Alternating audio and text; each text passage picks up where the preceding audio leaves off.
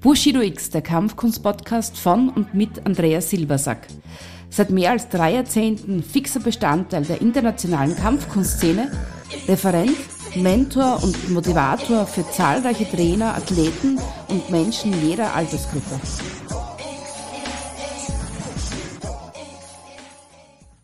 Ja, und hier bin ich, Andreas Silbersack, Gründer und Hauptinitiator von diesem Podcast.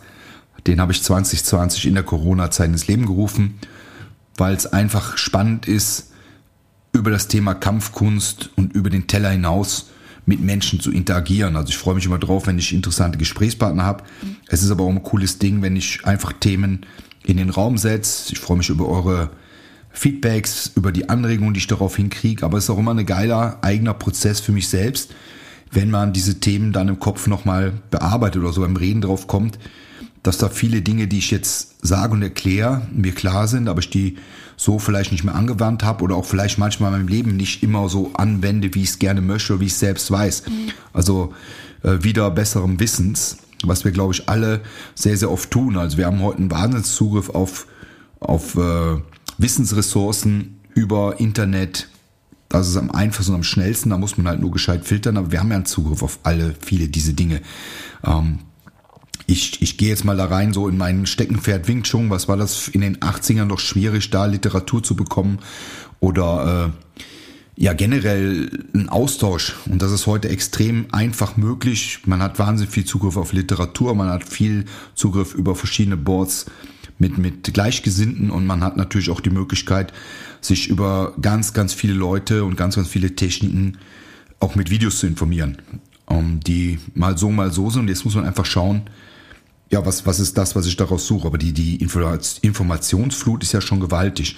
Das, was ein bisschen äh, schwierig ist oder was auch der Haken daran ist, ist halt diese gewaltige Informationsflut, ähm, die nicht immer produktiv ist. Die stoppt auch hier und da den eigenen Prozess, wenn man sich zu viel darauf einlässt und wenn man sich auch, auch zu viel zu bespaßen lässt oder zu viel die Möglichkeit selbst nehmen lässt, sich Gedanken zu fassen. Ich vergleiche es mir jetzt mal damit, ähm, wenn ich ein Buch lese, ist es anders, wenn ich einen Film schaue. Bei einem Film sehe ich die Interpretation und die Idee von dem Regisseur und von den Schauspielern. Bei einem Buch muss mein eigener Verstand und meine eigene Fantasie muss diese Bilder in meinem Kopf äh, entstehen lassen. Deswegen ist es meistens auch ein bisschen ernüchternd, wenn man ein Buch liest und dann den Film sieht. Also für mich ist es dann immer so, dass ich damit gar nicht klarkomme. Deswegen tue ich das auch nicht. Also ich schaue mir entweder den Film an oder ich lese das Buch. Und äh, ja, das ist immer so ein bisschen so ein, eine Geschichte, bei der ich dann ganz gut gefahren bin. Ja, kurze Rede, langer Sinn. Was ist unser heutiges Thema? Ich habe ein paar Anregungen von euch bekommen und immer wieder war jetzt mal so die Frage so, wie, wie bin ich da hingekommen oder was, was, wie war meine Entwicklung? Und daraufhin habe ich mich mal hingesetzt und habe dann angefangen so zu versuchen, so ein paar Meilensteine in meinem Leben zusammenzuschreiben. Das Witzige daran war erstmal, dass man wenn man sich wirklich mal hinsetzt und mal so über 30 Jahre Revue passieren lässt, dass man ähm, wieder auf Geschichten draufkommt, die man irgendwie vergessen hat und die dann für sich selbst oder für, für einen selbst, also für mich auch wieder spannend und witzig sind und du kriegst immer mal welch, ein paar Impulse. Ich habe ja vor bei meinem letzten oder vorletzten Podcast den Sifo Wolfgang Herges im Gespräch gehabt und es war schon sehr witzig, weil wir ungefähr der gleiche Jahrgang sind und, und ungefähr auch zu der gleichen Zeit sehr intensiv im Wing Chun unterwegs waren, in dieser Wing Chun Welt. Und wir haben so viele Überschneidungen im Denken und im, in den Aktionen, die wir gemacht haben, weil die einfach daraus resultiert sind, dass ich daraus wieder auf so ein paar Punkte gekommen bin, mir ein paar alte Fotos rausgesucht habe, mir die angeschaut habe, ein paar Geschichten mir wieder eingefallen sind über Trainingspartner und, und auch über Meister, mit denen ich trainiert habe und das ist schon immer ein sehr, sehr cooler Effekt. Jetzt habe ich mich also da hingesetzt und überlegt mal so zu sehen, okay, was ist in den letzten 30 Jahren so schwerpunktmäßig passiert. Äh, klar, Geburt, Schule, tralala, Freunde, Ausbildung, all diese Dinge, was so ein bisschen so im Vorfeld war. Ich nenne es jetzt mal die Zeit vor dem Kampfsport. Die will ich jetzt gar nicht so sehr beleuchten. Das steht auf einem anderen Blatt. Aber so, wann, wann ist die Kampfsportkarriere eigentlich so ein bisschen oder intensiv ins Rollen gekommen? Also, den, den Hang zum Kampfsport, den habe ich schon sehr, sehr klein entwickelt. Äh, viele kennen sicher noch die Serie ähm, Kung Fu mit äh, Kwai Chang Ken mit äh, David Carradine. Das war, glaube ich, für viele, viele eine Inspiration in einer Zeit, wo es nicht so gang und gäbe war, dass das Eastern im Fernsehen gelaufen sind, dass, dass äh, dass viel Zugriff auf so eine Literatur war. Ich komme aus einem relativ kleinen Ort in Deutschland, in der Nähe von Aachen an der holländischen Grenze und dann, äh, ja, da war die Kampfsportszene auch eigentlich ehrlich gesagt gar nicht so präsent. Das, das Naturell, was so, glaube ich, jeder deutsche Jugendliche oder irgendwie berührt, Fußball, klar, dann den normalen, den normalen Schulsport, aber Kampfsport war jetzt doch eher, eher ein Nischendasein, also dass man, dass man zum Kampfsport so aktiv kommt. Ich kann mich nie erinnern, dass ich meine Jugend mal irgendwo eine Vorführung gesehen habe oder, äh, oder eine Schule beim Vorbeigehen. Es, es gab zwar welche hier und da, also ich weiß, dass es Taekwondo gab bei uns und, äh, und äh, sicher auch noch ein, zwei andere so klassische Geschichten, aber die waren so wenig präsent, dass wenn man nicht aktiv danach sucht, man auch gar nicht drauf gekommen ist. Ähm, ja, wie gesagt, Kwai Chang Kin, Kung Fu war, war ein großer Auslöser und dann kann ich mich erinnern, so in meiner, in meiner Kindheit und Jugend gab es bei uns im, im Stadtkino immer am Sonntag so die ganzen klassischen Eastern, so Jackie Chan, äh, Drunken Master oder die 18 Kammern der Shaolin und wie, wie diese Klassiker alle hießen. Also von, von sehr, sehr guten Filmen bis wirklich sehr, sehr schwachen Filmen. Aber das war ganz egal. Wir haben uns die also immer in einem, in einem ziemlich gleichen Kreis von, von Leuten reingezogen. Man hat immer die gleichen Leute getroffen. Und es hat natürlich immer irgendwo zu einer kleinen Eskalation geführt nach dem Kino, weil jeder oder wir alle so aufgeheizt waren und jeder war ein kleiner Jackie Chan oder Bruce Lee und dann gab's immer von, von nett gemeinten ähm, Rangeleien bis hin zu handfesten Raufereien haben wir dann halt alles immer nach dem, nach dem Kino abgeliefert. Das war so ein, so ein Learning by Doing Training. Und ja, so ist, so ist das halt Step by Step gelaufen. Und ich habe immer versucht, eine Kampfsportaktivität anzuleiern. Das war damals nicht immer zur Freude meiner, meiner Eltern, beziehungsweise meiner Mutter, weil die ja schon bei den Sachen immer so ein bisschen federführend war, so klassische deutsche Familie, Vater, Vater Beamter, Mutter Hausfrau. Und äh, sie regelt den Haushalt und auch die, die Erziehung der Kinder. Und da war der Kampfsport halt immer so, ja, gefährlich. Keine Ahnung, da, da brichst, brichst du dir was und du wirst verletzt. Und das war da nicht so auf dem, auf dem Tablett für meine Mutter und auch meine Großmutter, die mit uns in einem Haushalt lebte, und ich muss sagen, so ich bin mit meinen Großeltern in einem Haushalt groß geworden. Das war als Kind eine wahnsinnige Bereicherung, weil du wahnsinnig viel Impuls kriegst und Inputs kriegst von, von deinen Großeltern, die einfach jetzt nochmal mehr Zeit haben als bei ihren eigenen Kindern und, und doch schon viel mitgeben, über das ich heute dankbar bin. Auch so ein paar Grundweisen, wie ich für mich mein Leben sehe und wie ich, wie ich gerne sein will. Und äh, ja, daran habe ich mich immer orientiert und orientiere mich heute noch und ich muss sagen, ich habe durch meine Familie sehr starke Wurzeln bekommen. Aber wie gesagt, meine Kampfsportkarriere ist da halt ein bisschen stocken geraten. Besonders, weil ich auch einen, einen, einen Vetter, also einen Cousin hatte, der sehr aktiv und sehr gut Judo gemacht hat. In der, in der damaligen DDR noch und war da schon sehr, sehr weit fortgeschritten und ist dann mal schwer verletzt worden. Und es war natürlich dann noch so genauso Wasser auf die Mühle, oh mein Gott. Also Kampfsportkarriere für längere Zeit eingefroren geworden.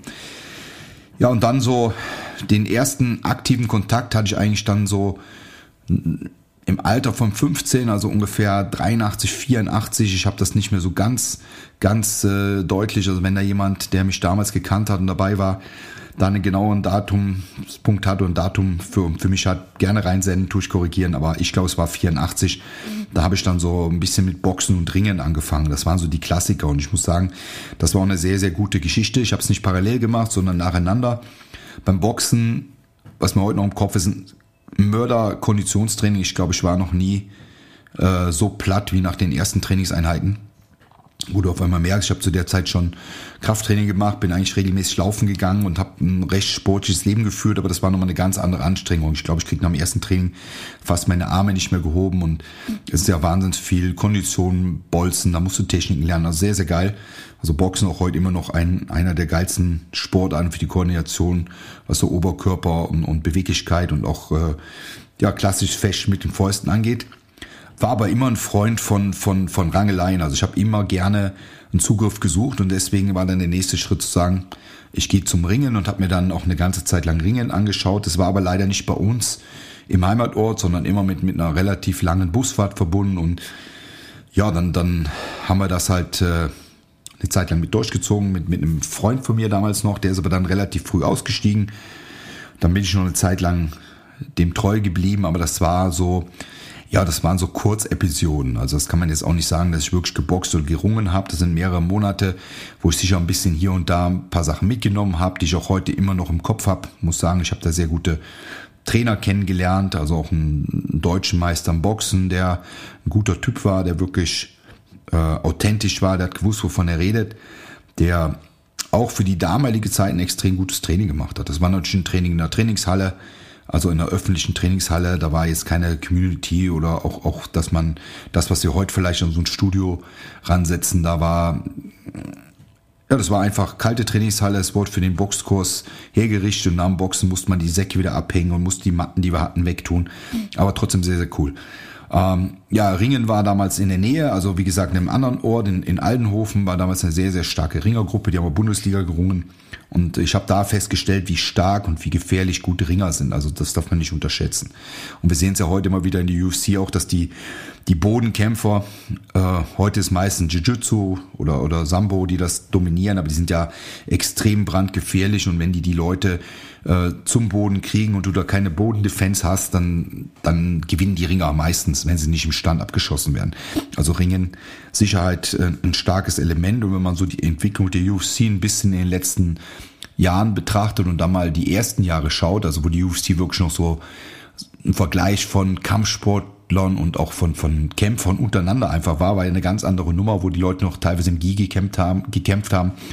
Ähm, hat das äh, Ringen ja eine wahnsinnige Popularität gekriegt, damals durchs Brazilian Jiu-Jitsu, durch die Gracie-Familie, die ja mit ihren Bodentechniken den, den Markt aufgemischt haben und wirklich starke Leute äh, zu Fall gebracht haben und äh, sich damit auch einen riesen Namen gemacht haben, was auch für ihre Popularität natürlich sehr stark war, wo man auch sagen muss, äh, ja, Bodenkämpfer eine, eine geile Klasse für sich. Heute ist MME natürlich eine eigene Struktur. Du, du kannst heute nicht nur vom Boden leben. Das heißt, die Bodenkämpfer müssen heute beim Strike in dem Stand auch gut sein. Und, und genauso muss ein guter Striker muss auch am Boden einiges drauf haben. Also er muss in der Lage sein, A, Dinge abzuwehren und B, äh, aus verschiedenen Lagen rauszukommen oder vielleicht auch sogar zu finishen in, in der Bodenpartie. Deshalb auch so, so allumfassend, also, aber um auf den Punkt zu kommen, also ich habe das immer schon gern gehabt, so Zugriff zu haben. Man kann, kann sehr gut miteinander trainieren, ohne grobere Verletzungen, weil man einfach äh, strategisch handeln muss und, und vom Gegner dann dominiert wird. Ja, wie gesagt, 84, ich glaube, das war so sechs bis acht Monate und dann hat sich das ein bisschen verloren. Dann kam meine erste große Liebe im Sportbereich, das war nämlich das klassische Bodybuilding, war neben, neben den Kampfsportikonen, das heißt Bruce Lee und, und Jackie Chan war eine dritte sehr große Instanz Arnold Schwarzenegger.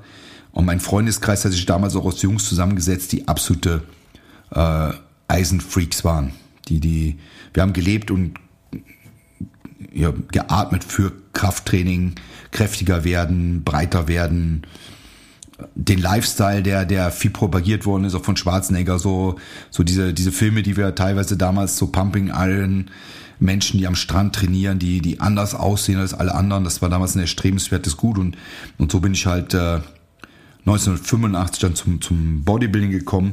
Habe da das Glück gehabt, dass ich ein sehr kleines, sehr familiär geführtes Studio gefunden habe. Und, und das war wirklich ein Studio, wo, wo die Community extrem geil war. Kann man nicht mehr vergleichen mit dem, was ich heute kenne. Vielleicht gibt's hier und da noch bei euch kleine Studios, die so sind, aber es war wahnsinnig persönlich. Die Maschinen waren weit von dem weg, was du heute hast. Und, und auch das Studio war extrem klein, aber es war, ja, wie gesagt, familiär und die Leute haben zusammengehalten. Wenn ich das mal vergleiche mit, mit Dingen, die ich jetzt merke, ich trainiere heute auch noch in großen Studios, bin immer noch äh, zwei, dreimal die Woche äh, in abgeschwächter Form dabei und, und trainiere so, dass es mir gut tut und dass es auch in mein, mein Kampfsporttraining passt. Aber äh, ich bin heute teilweise in Studios, die, die über tausend und mehr Mitglieder verfügen und wenn da eine Feierlichkeit ist oder es, es gibt einen Umtrunk zu Weihnachten oder sonst was, dann, dann plätschern über den Tag da so 30 Leute rein. Und wir waren damals ein, wie gesagt, ein kleines Studio in einem kleinen Ort und wenn dann eine, eine Feier war, da waren da 150 Leute, die gefeiert haben, zusammengehalten haben, die Spaß hatten, wo man ganz, ganz viele Menschen mit dem Vornamen kannte, wo es daraus Freundschaften entstanden sind, wo wir sind gemeinsam fortgegangen. Also es war wirklich ein, ein Lifestyle, eine Lebens, Lebensphilosophie, die wir gelebt haben und wir haben alles aufgesaugt und aufgesogen, was, was halt mit dem, mit dem Bodybuilding zu tun hatte, haben das gefeiert, haben unsere Stars gefeiert, sind zu FIBO rausgeflogen oder gefahren damals Genau, nicht geflogen, sondern gefahren. Die war damals noch am Anfang in Köln, dann sie nach Essen gewandert, um, um einfach alles mitzunehmen. Seminare gemacht mit, mit großen Namen von damals, sich mit Ernährung auseinandergesetzt. Also wirklich eine sehr, sehr, sehr, sehr geile Zeit, aus der auch ein paar Freundschaften entstanden sind, die immer heute noch existent sind. Also meine zwei besten Freunde habe ich da kennengelernt. Wir haben immer noch einen guten Kontakt zueinander und das ist einfach schön und ja, eine geile Geschichte. Es war einfach, einen Trainingspartner zu haben, war damals noch sehr, sehr viel wert. Es war nicht so ein, so ein Selbst, äh, äh, Einzel, Einzelkämpfertraining, sondern du musstest früher, um gescheit trainieren zu können, brauchst du einen Trainingspartner. Warum? Weil das meiste waren freie Gewichte und wenn du mal Kniebeugen machst mit 130, 140, 150 Kilo, dann weiß jeder, der es schon mal gemacht hat, wovon ich spreche. Du brauchst einen Trainingspartner, der im Ernstfall zugreift, der dich unterstützt, der dich motiviert und der dich natürlich auch immer wieder dazu bringt, dass du zum Training gehst. Das ist ja auch gar nicht mal so zu unterschätzen. Ich sage das heute auch allen Leuten, die bei mir in meinem Studio anfangen. Unheimlich wichtiges Equipment ist ein guter Trainingspartner. Einer, der dich triggert, einer, der, der dich anruft und sagt, heute Training. Nicht vergessen, weil du hast auf einmal jemanden, der deinen inneren Schweinhund psychologisch mit über, über, überlistet, weil du du hast eine Verantwortung, auch für deinen Trainingspartner, weil du hast ein Versprechen gegeben, Training zu kommen und nicht, okay, heute ist so schön und ich lieg so gerade so gut auf der Couch. Also ein, ein, ein, äh, was ist jetzt das richtige Wort hier, so ein bisschen so, so ein aktiver Trainingspartner ist immer geil. Und ich versuche das auch immer anzuregen, dass diese Trainingskonstellationen bei mir im Training auch entstehen. Ja, das war also so, das hat dann 85 angefangen und ich war dann schon guter Dinge. Wir haben, also wie gesagt, wirklich hart und viel trainiert, viel zu viel. Stand des Wissens damals war einfach viel zu gering. Ernährung war zu wenig, also ich habe viel, viel, viel zu wenig gegessen. Für das, was ich an Trainingspensum rauskam, waren chronisch übertrainiert, aber trotzdem dafür auch chronisch übermotiviert und das war einfach eine geile Zeit. Wir haben bei verschiedenen Wettkämpfen mitgemacht, wir haben einfach den Lifestyle gelebt. Äh, die Anerkennung der Mädels natürlich genossen. Ja, und einfach, einfach alles drum und dran war einfach eine super geile Zeit. Und ich freue mich heute immer noch, wenn wir so alte Bilder schauen. Und äh, es hat mir viel beigebracht, oder das Bodybuilding an sich hat mir viel beigebracht, weil du einfach sehr, sehr diszipliniert leben musst. Und einfach merkst, dass du das, was du, was du ernten willst, musst du erstmal sehen. Und wenn du das nicht tust, dann hast du auch keinen Erfolg. Und das ist in allen Dingen so. Das ist auch im Business so. Und äh, ich, ich erkläre das ja oder ich sage das ja auch immer an, dass es heute vielen nicht bewusst ist. Wir leben in einer Zeit von Multilevel-Marketing und super Systemen, wo ich von heute auf morgen viel Geld verdienen kann. Und äh, es passiert aber meistens nicht. Warum nicht? Weil einfach die Versprechen größer sind als das, was nachher gehalten werden kann. Und natürlich kann ich das damit erreichen, aber nicht mit diesem geringen Aufwand. Also wenn, wenn ich Erfolg haben will, dann muss ich äh, ganz klassisch wie, wie ein Landwirt denken und sagen, ich kann im Sommer nur ernten, was ich sehe, was ich vorher gesät habe. Ich muss genau wissen, wann kann ich welche Pflanzen sehen, wie muss ich diese Pflanzen pflegen und wann kann ich die Ernte einfahren. Und das ist eine ständige Arbeit. Genauso ist es in allen Dingen. Egal, ob du jetzt ein Wettkampfathlet bist, ob du jemand bist, der, der etwas für sich schaffen will, wenn du in, in, in ein Fitnessstudio reinmarschierst und eine bestimmte Körpervorstellung hast von dir und du willst diese Körpervorstellung erreichen, dann musst du nicht das Jetzt sehen. Du musst das deine Vision haben von dem, was du willst. Aber im Jetzt musst du das tun, was dich dahin führt. Und das musst du regelmäßig tun. Nicht zwischendurch aussetzen, nicht zwischendurch dich selbst schon, dir nicht zwischendurch erklären, warum du heute nicht zum Training gehen kannst und weil ich so viel arbeite und weil ich so müde bin und bar, bar. Also diese, diese, diese Wein, Szenarien, die nützen einem nichts. Also Mitleid nützt einem gar nichts. Ich weiß nicht, wer es gesagt hat, aber ich habe auch mal diese, diesen Spruch in einer, in einer Bodybuilding-Zeitung gelesen. Äh, Mitleid kriegst du geschenkt, Neid musst du dir verdienen. Und das ist immer ein Credo, was, was für mich immer gilt. Also es ist immer wichtig, dass man sich das verdient, was man haben will und nicht, dass man es geschenkt kriegt. Und deswegen auch da sollte man so ein bisschen volle Pulle reinhalten. Und auch jetzt einfach in dieser Zeit dann auch sehen, was du, was du ernten willst. Ja, wir haben also da ordentlich geerntet äh, oder gesät, wir haben, wir haben trainiert, wir haben auch daraus geerntet, wir, wir haben gut zugelegt, wir sind äh, ein gutes Duo oder Trio gewesen von, von, von drei Freunden, die sich gegenseitig nichts geschenkt haben. Wir haben uns wirklich, wie gesagt, durchgehend motiviert. Wir haben sieben Tage die Woche trainiert. Ich weiß, viel zu viel. Erholungsphasen nicht eingehalten. Der Vorteil ist aber, du bist halt in einem Alter von 16 bis 18 Jahren. Du hast einen Metabolismus, der gerade explodiert. Und, und dein Körper verzeiht dir unglaublich viel. Ne? Und äh, klar, morgens, ich hab, war damals schon in der Lehre, du stehst morgens auf und denkst, oh, ich muss heute sterben und heute gehe ich nicht zum Training. Dann gehst du zum Training, kommst von, äh, gehst zur Arbeit, dann kommst von der Arbeit heim, dann hast gegessen und dann klingelt an der Tür und da steht er, dein Trainingspartner sagt, bang, los geht's und der will gar nicht zuhören, dass du müde bist und einen harten Tag hast. Der hat einfach gesagt, Tasche packen, ab geht's. Und dann sind wir gefahren, das war immer geil, da gehst du trainieren und am Abend machst du noch irgendeinen Blödsinn und ja, das ist das Leben. Man muss das einfach genießen. Man sollte sich nicht so viele Gedanken machen. Ah, ich muss so viel schlafen und ich habe heute zu wenig Gemüse gegessen. Dies äh, machen, machen. Dein Körper hält viel aus. Unsere Körper sind wahnsinns belastungsfähig und unter der Belastung wächst unser Körper, macht uns stabil und, und setzt auch dahin ein, äh, ein Maßstab, den wir später halten. Ich muss heute sagen, klar, ich bin heute über 50, ich spüre hier und da mal ein Gelenk, wo ich es übertrieben habe, aber im Großen und Ganzen, meine, meine Muskulatur ist, ist weit über Durchschnitt, was mich immer wieder dazu bringt, dass ich heute immer noch agil mit, mit Leuten, die halb so alt sind wie ich, auf der Matte mithalten kann. Ich bin immer noch zufrieden mit meiner Optik, aber ich bin immer noch in dem, in dem Clinch auch drin, dass ich Minimum zweimal die Woche trainiere. Und wenn jetzt wie im Lockdown kein Fitnessstudio aufhat, dann wird bei mir im Keller trainiert. Da habe ich eine kleine Folterkammer mit Klimmzugstangen und Bankdrückmaschine und das wird gemacht. Und genauso trainiere ich auch meine Kampfsportgeschichten. Und das ist das, was ich meinen zukünftigen Ausbildern auch immer sage. Ich verlange von keinem was, was ich nicht von mir selbst verlange. Und wenn du gut werden willst, musst du Leistung abrufen bei dir selbst. Und wenn du halt heute lange arbeitest und du kannst nicht zum Training kommen, dann trainier daheim. Da muss ich halt, wenn ich daheim bin, der Couch voll Lockung widerstehen. Dann darf ich halt nicht nach Hause kommen, mich voll fressen und mich auf die Couch legen, sondern ist mein erstes Ding, ich komme nach Hause und trainiere. Eine halbe Stunde, eine Dreiviertelstunde. Und, und so komme ich auch in den Shape rein. Ich habe äh, in meinen ersten Jahren wahnsinnig viel trainiert, auch im Kampfsportbereich. Ja, und das ist mir dann immer wieder zugute gekommen. Also wie gesagt, 85 im Bodybuilding gestartet, dann circa nach anderthalb, zwei Jahren gab es bei uns im Studio eine Vorführung vom, von Kampfsport. So, dazwischen war ich zwar hier und da mal so bei kleineren Sachen. Ich habe eine Zeit lang in Holland bei beim Penchak Sillat mit trainiert und mir da auch ein, zwei Sachen angeschaut. Und das war halt immer eine Tour mit dem Fahrrad, 17 Kilometer zum Training, Training machen, drei Stunden, dass das immer cool war. Und dann kommst du raus, musst 17 Kilometer zurückfahren. Das war mir die Hölle. Und das war irgendwann nach ein paar Monaten dann auch äh, nicht mehr machbar. Dann kam der Winter, dann bist du, bist du einfach nicht mehr so, so belastbar, wenn du morgens um, um 6 Uhr aufstehen musst. Um 5 bin ich aufgestanden.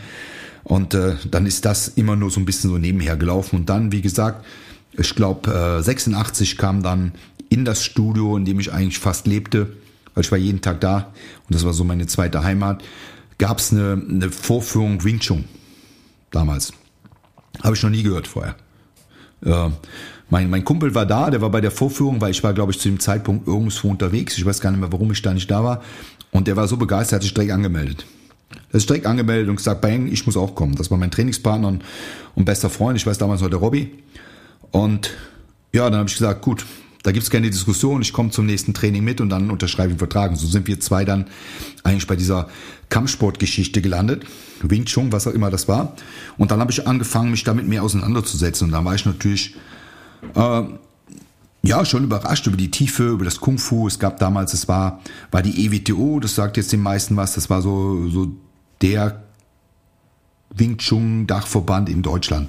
Es gab hier und da noch andere, aber, aber das war der, der Marktplatzhirsch und äh, kann man nicht bestreiten, kann keiner bestreiten, ist extrem gut aufgezogen worden damals und es waren wahnsinnig viele Menschen, die da volles Rohr drin unterwegs waren. Und es war ein sehr direktes System, es war schnell, es war genauso, wie ich es gesucht habe, hoher Stand, keine tiefen Stände, äh, kein Schnickschnack, sondern ziemlich, ziemlich lupenrein und es war damals sehr äh, ähm, pragmatisch oder, oder zielorientiert wäre das richtige Wort, weil es ging immer darum, den anderen so schnell wie möglich auf die Bretter zu schicken. Also gar nicht viel blibla, Formlaufen und die und die Sachen haben wir zwar auch gemacht, aber das war immer nebensächlich. Es war jedes Training im Endeffekt handfest Auseinandersetzung. So, ihr, die Leute, die dieser Zeit Wing schon gemacht haben, die wissen das, es war eine harte Truppe, es waren harte Leute und, und war extrem coole Geschichte und ich kann mich noch erinnern, ich habe einen sehr kräftigen, großen Ausbilder damals gehabt und äh, der hat uns halt reingezogen und ja, wir haben da brav trainiert und, und kommen auch so stückweise voran. Es war natürlich alles andere als das, was es heute ist. Es war in dem Studio, wo ich trainiert habe, ich habe vorhin gesagt, sehr kleines Studio. Es gab hinten einen, einen Gymnastikbereich. Da, ich weiß noch wie heute, es waren so, so ein Kunststoff-Holzboden drin. Auf der linken Seite waren die Bauchmaschinen, auf der rechten Seite waren zwei Fahrräder und äh, in der Mitte war halt dieser Frei, diese Freifläche die man zum Aufwärmen den nutzen konnte. Und genau da haben wir natürlich dann auch äh, das Wing Chun Training gemacht und so jetzt mal zum, zum Vorstellen, dann sitzen halt zwei Mädels auf dem Fahrrad, hinten sind ein paar Leute Bauer machen und du arbeitest da vorne. Und wenn man jetzt so die, den Grundstand von Wing Chun kennt, die Leute unter euch, die wissen das vielleicht. Also man steht so mit, mit X-förmigen Füßen nebeneinander in einer relativ komischen Haltung. Besonders wenn man es noch nicht kapiert hat, hat man natürlich auch noch Körperhaltung drin, aber es ist jetzt kein, kein cooler Posing-Stand, sondern eher so ein bisschen witziger und die, die Mädels haben gelacht und du stehst da drin und, und äh, ja, war schon, war schon ein bisschen grenzwertig und hat auch, glaube ich, dazu geführt, dass es da in, an dem Ort gar nicht so sehr explodiert ist. Also Wing Chun ist da eher mit, mit ein paar Leuten gelaufen. Keine Ahnung, ich glaube, wir sind keine zehn Leute geworden in, in, im Fitnessstudio damals. Aber das war so der Grundschuss für mich, weil ähm, es war damals, wie gesagt, ein, ein großer, kräftiger Ausbilder, ein türkischer Nationalität, der Recai und sein Assistent, der Jochen. Und der Jochen war so ein ganz dünner Typ damals, keine Ahnung, ich hoffe, ich tue dem Jochen jetzt kein Unrecht, aber ich schätze jetzt mal so aus, aus der Hüfte geschossen, irgendwo zwischen 50 und maximal 60 Kilo, sehr dünner, sportlicher, ganz ruhiger Typ. Und, äh, und wir, ich, ich und mein Kumpel, wir waren damals um die 90 Kilo und äh, ja, Selbstbewusstsein, zwei Meter, immer eine große Klappe, immer ein bisschen witzig, auch teilweise ein bisschen respektlos, wenn ich es heute sehe. Und so sind wir dann ins Kampfsporttraining reingekommen. Und beim, bei dem Red Shy, der damals unser Seeing war, war es halt so, klar, dann hast du einen Spruch gebracht, bumm, hast wieder einen auf die Nuss gekriegt, war wieder Ruhe. Das war wirklich ein sehr pragmatischer Unterricht. Und ja, das hat auch getaugt. Das hätte auch nicht anders funktioniert. Also wir, wir haben das gebraucht. Wir haben wirklich immer wieder diese Herausforderung gebraucht, auch zu sehen, was wir da machen. Ich habe zu der Zeit schon schon Security gearbeitet in einer kleinen Diskothek. Von daher war ich auch ein bisschen so jemand, der sich jetzt nicht so viel geschreckt hat, wenn mal eine Auseinandersetzung stattfindet. Und ich kann mich noch erinnern, irgendwann ein schöner sonniger Tag und der, der Sehing, also der, der Retschei, der war krank oder konnte es aus irgendeinem Grund nicht und hat den Jochen zum Training geschickt, also seinen Assistenten. Und wie gesagt, Jochen, stiller Typ, sehr dünn, äh, ja, jetzt nicht so, so, eher, eher jemand, den, der den nicht so auffällt. Und war natürlich für uns beide, wir haben jetzt gesagt, okay, heute Sparring mit ihm, bumm, bumsen wir weg. Also richtig kriegt ein paar auf die Nuss. Und äh, ja, gesagt, getan und wir waren dann im Latzau und ich, ich habe einen, einen, recht guten, schnellen, geraden Fauststoß angesetzt und er hat den gekontert, mir tierisch einer auf die Nuss gehauen, äh, Lippe geplatzt, auf dem Arsch gesessen, bang. Das war meine Initialzündung. Da habe ich gesagt, das ist geil, das will ich auch können. Und äh, hätte ich ihn damals vielleicht umgeklopft, wäre meine Wing Chun Liebe und Wing Chun Karriere zum Erliegen gekommen. Also so war das so. Ich, ich war total begeistert davon. Es war, es war einfach so eine relativ emotionslose Haltung von, von meinem Gegenüber und dann mit wenig, wenig äh, Aufwand mich eigentlich da sehr gut ausgekontert. Im Endeffekt mit einer sehr einfachen Geschichte im Nachgang, aber damals war es halt bon, super. Und ich sag mal so vom Boxen, ich hatte doch ein bisschen Boxerfahrung, ich habe wirklich schöne gerade angerissen und die hat er wirklich gut gekontert. Hut ab und dahin nochmal ein Gruß an Jochen, falls er mal zuhört. Ähm, das war eigentlich so das Ding, warum ich gesagt habe, da will ich mehr von. gesagt, getan, wir sind dann nach Aachen gefahren zu meinem äh, oder zum, zum damaligen Dicing, der den ganzen Bereich unterrichtet hat. Der hatte damals, glaube ich, schon vier, fünf Schulen in dem, in dem Aachener Kreis und in, in Aachen seine Hauptakademie. Und dann war man da halt drin und da war wirklich zur damaligen Zeit die Hölle los. Das kann man sich vorstellen. Also ich glaube, ich bin da hingekommen, da waren 80 Leute im Training. Also, also eine große Nummer, 80 Leute im Training, über einen Ausbilder, es hat nach Schweiß gerochen, es war Action drin, es hat nach Adrenalin gerochen. Und die Leute haben sich geklopft. Es war eine Zeit, wo wirklich extrem wenig Frauen sich dahin verirrt haben. Es war eine alten, alten Fabrikgelände, so Ziegelbau, bisschen, bisschen abseits an dem Park, aber, aber eine geile Atmosphäre. Die Schule so ein bisschen so chinesisch-like mit, mit einem kleinen Fitnessstudio drin. Also irgendwie cool. Es hat mir die ganze Atmosphäre getaugt, mir haben die Leute getaugt, mir hat das, das äh, hierarchische Verhalten auch getaugt, so mit, mit Respekt zueinander, mit, dem, mit der ganzen Struktur, mit, mit Verbeugen, Respekt zeigen. Ähm, ich fand das gut. Harte Geschichten, harte Jungs und trotzdem eine, eine sehr gute, sehr gute äh, Struktur dahinter, also kein wildes Gebolze. Ja, und dann habe ich da ein Training mitgemacht, habe mich mit dem Sifu unterhalten und ähm, wie gesagt, damals EWTO. Es war damals Sifu Öste noch, der war damals noch zu der Zeit in der EWTO, hat mich mit, mit der Art und mit seinem Charisma sehr begeistert und dann habe ich mich entschlossen, eigentlich von jetzt auf gleich äh, eine Ausbildung zum Lehrergrad zu machen. Also gar nicht Ausbilderklasse zu gehen, sondern direkt volles Stoff, Ausbildung, Lehrergrad mit Ausbilderklasse, Tick-Tack, voll, Vollstoff. Und ich, ich war super begeistert. Und dann sitze ich im Auto auf der Rückfahrt. Ich war damals noch, wie gesagt, in der Lehre. Und, und auf dem Weg zur Autobahn denke ich mir auf einmal so, okay, du hast jetzt mehr als zwei Drittel von deinem Lehrlingsgehalt in Ausbildung gesteckt. Und, und das war dann schon so uh, Bauchkribbeln und wie mache ich das und die Zeit und Freundin habe ich gehabt. Und äh, ja, das war, war das Ding, was wir heute natürlich als Schulleiter oft erleben, dass die Leute euphorisch nach Hause fahren, sich dann äh, beraten mit ihrer Frau oder wen auch immer oder mit sich selbst und rufen mit an und sagen, na, ich will das doch nicht machen. Also wäre für mich in die Frage gekommen. Ich war immer so ein Handschlag-Typ und das bin ich heute noch. Wenn ich eine Entscheidung treffe und wenn ich was zusage, ziehe ich nicht zurück. Und das ist für mich so, wie in einer körperlichen Auseinandersetzung. Wie gesagt, ich habe viel, viel im, im Security gearbeitet und wenn ich mich entschieden habe, in die körperliche Auseinandersetzung reinzugehen, habe ich nicht zurückgezogen. Weil äh, ist nicht mein Charakter und ist auch nicht mein Charakterbild und ich bin immer mit Leuten unterwegs gewesen, die genauso sind und genauso denken. Also die, die Menschen um mich rum, die eine Handschlagqualität haben, die sind lang bei mir. Ich habe natürlich auch einige Leute in, in der Vergangenheit oder auch in der näheren Vergangenheit kennengelernt, wo Handschlagqualität für nichts ist aber von denen distanziere ich mich dann auch.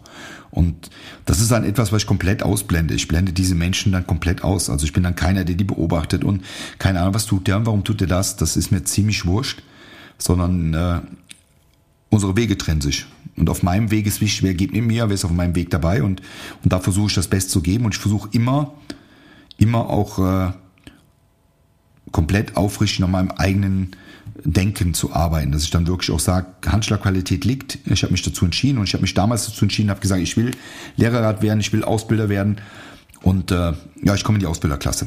Und, und gesagt, getan, ich habe nicht zurückgezogen, ich bin dann in die Ausbilderklasse gegangen. Mein, mein bester Freund, der eigentlich das Ganze initiiert hat, der ist dann nicht so lange dabei geblieben, weil er hatte sich verletzt und dann war es ein bisschen schwierig und es war natürlich auch ähm, eine schwierige Zeit, weil natürlich die Ausbilder und Ausbilderinnen auch nicht so geschult waren, wirklich darauf Rücksicht zu nehmen. Es gab, es gab nicht so die Dinge und es ist dann so menschlich ein bisschen schlecht gelaufen. Und deswegen ist der Robby eigentlich ausgetreten, hat sich dann, äh, ja, man kann fast sagen, ein bisschen freigekauft. Und es hat ein bisschen Nachgeschmack gehabt, weil wir waren beste Freunde. Jetzt war, war da so, so ein bisschen eine, eine blöde Stimmung zu dem Sifo.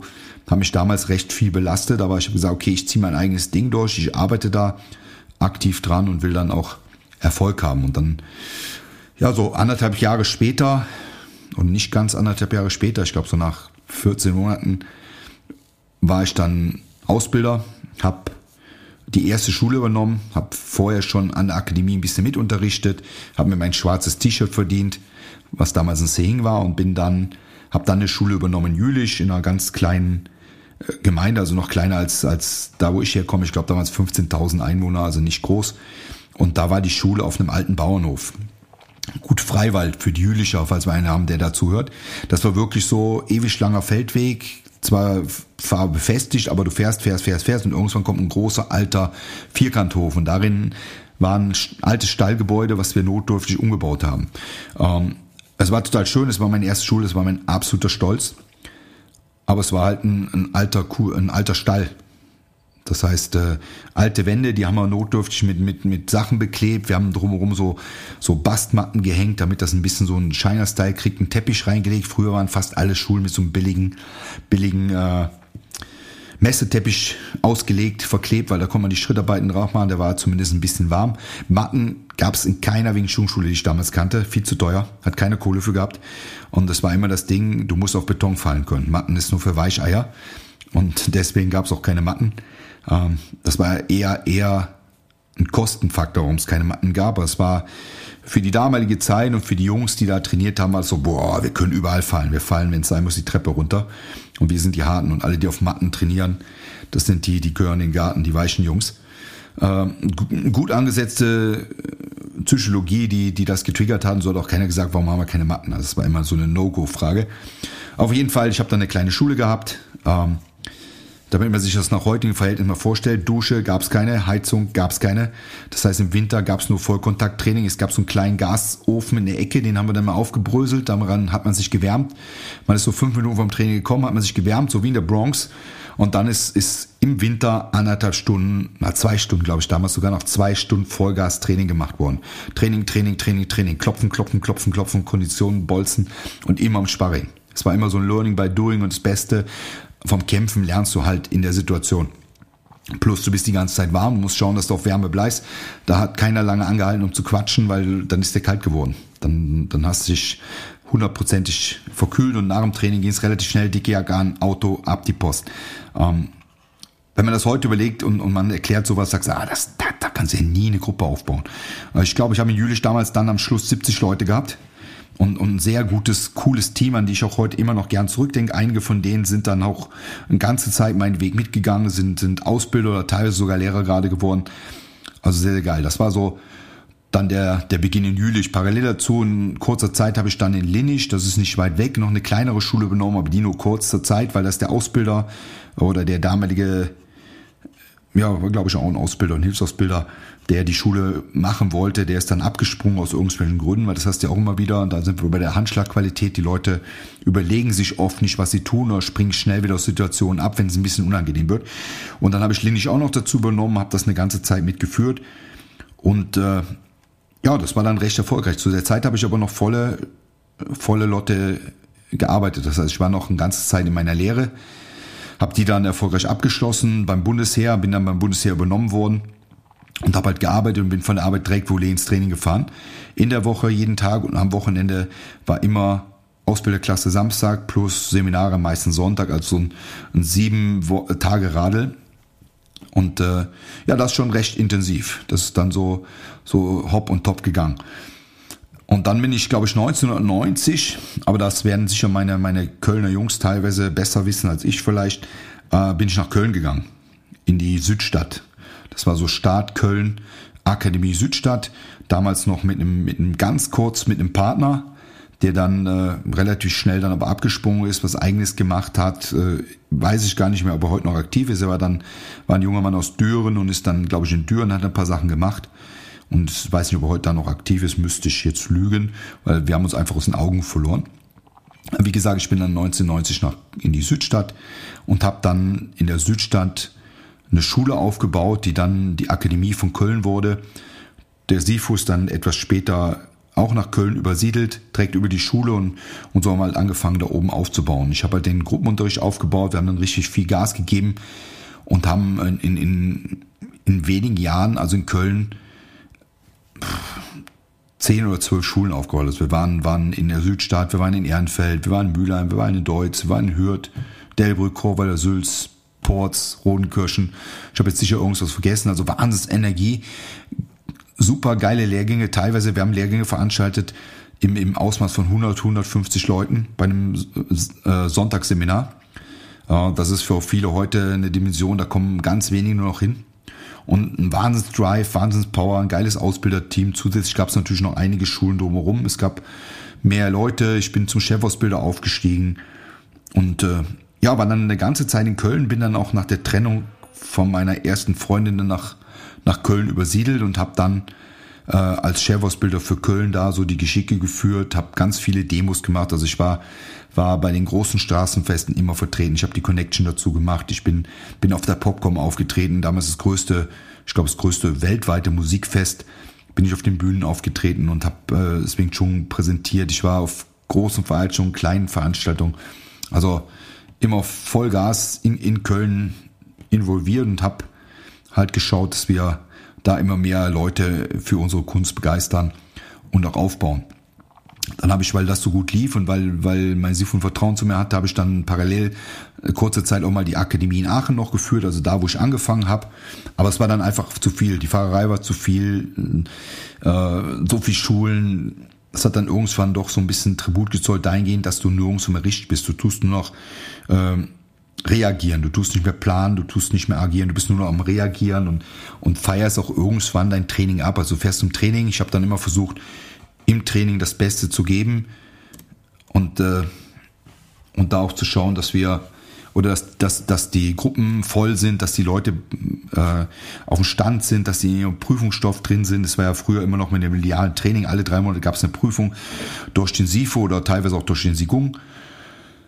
Aber äh, ja, ich war dann nicht mehr zufrieden. Ich war nicht mehr zufrieden mit der Trainingsauffassung, mit dem allen. Deswegen habe ich Aachen dann relativ schnell wieder, wieder übergeben. Damals auch an den, an den Jochen, der, wenn ihr gut aufgepasst habt, der Assistent von meinem ersten Sing war. Und äh, ja, der, der, der hat das dann übernommen. Wir waren mittlerweile gleich gradiert, weil ich viel Gas gegeben habe und immer ein bisschen irre war und auch verrückt. Und äh, ja, das war so, so der, der große Aufbau. Um 1993 bin ich dann zum Deutschland-Cheftrainer für den Bereich Waffen erklärt worden und habe dann im Sektor viel gemacht. Aber das erzähle ich euch dann in der nächsten Folge. Ich hoffe, es hat euch Spaß gemacht, ein bisschen mitzugehen über ein paar Jahre jetzt. Jetzt haben wir mal so, so grob gesehen, ähm, ja, zehn Jahre überflogen, also ist noch einiges danach passiert. Und das ist auch nicht flächendeckend, sondern ich versuche da hier und da ein paar Anekdoten rauszuholen. Wenn jemand von euch zuhört, der bei der damaligen Zeit dabei war, melde dich einfach mal. Ich würde dich gerne als als als äh, als äh, Live Live äh, Interviewpartner mit reinnehmen und so so ein bisschen Originalton und dann hauen wir da weiter rein. Bis dahin Ohren steif halten.